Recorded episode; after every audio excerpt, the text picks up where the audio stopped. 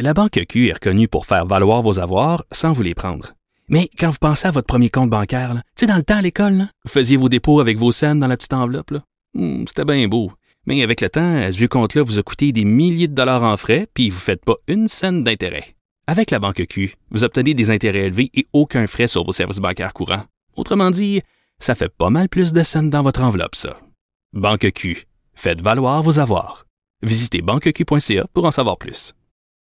Euh, Vincent, on va parler d'une chronique, moi, qui m'a beaucoup plu, je dois dire, beaucoup intéressé aussi, de Denise Bombardier ce matin, euh, dans le journal de, Montréal. Nul n'est prophète en son pays. De qui parle-t-on? De Mathieu Bock-Côté.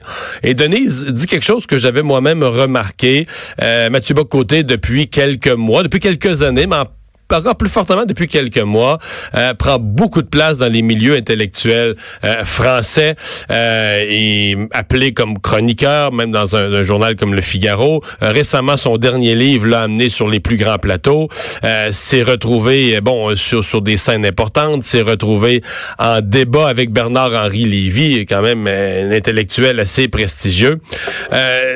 et, et le titre, dans le fond, de Denise résume beaucoup de choses. Nul n'est prophète dans son pays parce qu'elle souligne, bon, euh, dans les médias du groupe québécois, euh, Mathieu est invité, a des tribunes, mais dit, il est ailleurs, on ne l'entend pas, on ne le voit pas, euh, je nommerai pas de médias, mais il y a des, des médias entiers où euh, probablement parce qu'il n'est pas à gauche, euh, probablement parce qu'il tient pas le langage qu'on veut entendre, qu'on autorise à tout le monde en parle chaque dimanche soir. Euh, ben on n'ose pas l'inviter. Et je voulais avoir un autre son de cloche, justement de la France. Pourquoi là-bas on, s'intéresse à son propos, on s'intéresse à, à, sa contribution intellectuelle? Guillaume Perrault, rédacteur en chef du service débat au Figaro, est avec nous. Bonjour. Bonjour. Votre perception de Mathieu Bock-Côté? À ma perception, elle est excellente. Je l'ai euh, découvert, si je puis dire, il y a une dizaine d'années, euh, lorsqu'il a participé à France Culture à l'émission Réplique d'Alain Finkielkraut. Je crois que c'était une des premières fois qu'il intervenait dans un média français. Je l'ai repéré à cette occasion. Et depuis, je suis en contact avec lui et euh, c'est moi qui lui ai proposé d'écrire régulièrement au Figaro et nous n'avons eu qu'à nous en féliciter depuis. Oui, parce qu'il y a une plume euh, bien assumée, assez colorée dans le langage, qui, qui, intéresse vos lecteurs? Ah, D'abord parce que c'est la qualité de de, de, intellectuelle de ces articles qui nous intéresse. Hein. C'est c'est euh, la culture de l'homme, c'est la précision de ses références, mais c'est aussi l'engagement personnel. L'engagement, effectivement, ce n'est pas de l'eau tiède. Il, euh, il assume ses idées, mais c'est toujours très argumenté, très construit, très courtois, très calme. Il n'a pas besoin de s'énerver à l'écrit pour euh, euh, défendre ses idées. Et puis il y a aussi, alors ça c'est donc la raison essentielle, c'est la qualité de son travail et la qualité intellectuelle de de ses articles. Et il y a en, après ça, il y a une autre raison, je crois, à son succès, qui est que c'est touchant pour des Français de voir à quel point un intellectuel québécois suit de près ce qui se passe en France, connaît très finement la politique française, l'histoire, l'histoire de France.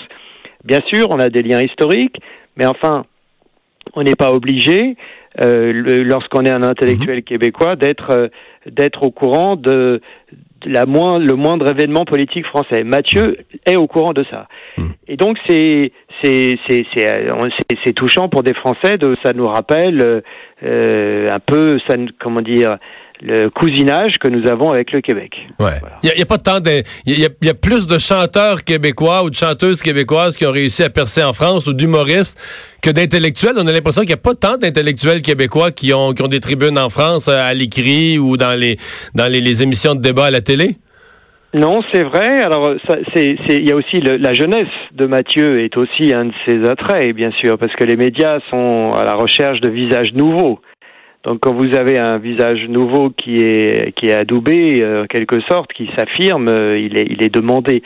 Euh, pour répondre à votre question, quand j'étais enfant il y a une trentaine d'années, il me semble qu'on voyait davantage d'écrivains québécois. Mmh. Euh, y a, y, je me souviens très bien avoir vu chez Bernard Pivot apostrophe Denise Bombardier que vous évoquez. C'est vrai. Et, et et certainement d'autres écrivains québécois. J'ai effectivement l'impression que ça a un peu diminué Je ne saurais pas dire pourquoi. Mais en tout cas, en ce qui nous concerne au Figaro, on est très heureux que Mathieu Bocoté soit un de nos chroniqueurs réguliers.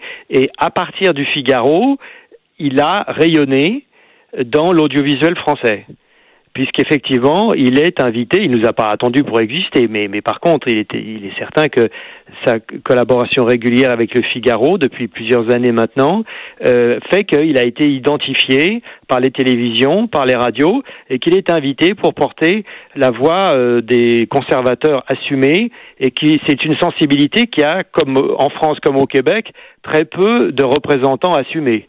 Ouais. Et on l'invite pas sur les moindres plateaux et on le met pas vis-à-vis euh, les moindres interlocuteurs non plus, là. Hein? Non, non, non, il, va, il, est, invité maintenant dans les plus grandes émissions politiques nationales, dans les grandes chaînes généralistes. Euh, mais vous savez, il le doit à son talent, il le doit à ses qualités intellectuelles, il le doit aussi à son énergie.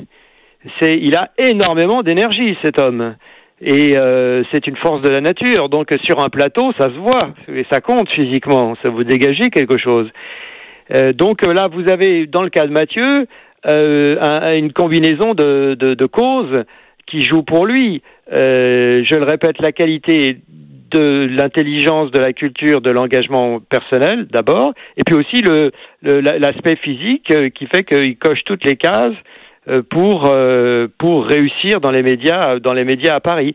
Et puis c'est touchant, je le répète, euh, pour un pour un, un, français de, de ça, ça rappelle l'aspect international de la langue française de voir un, un, un, cousin du Québec qui parle qui est qui n'est pas français qui est français de cœur sans doute mais enfin qui est québécois assumé euh, revendiqué c'est ça nous intéresse ben, Guillaume Perrault, merci beaucoup d'avoir pris le temps de nous parler. On est vendredi et pour vous, on est vendredi en soirée. C'est très apprécié.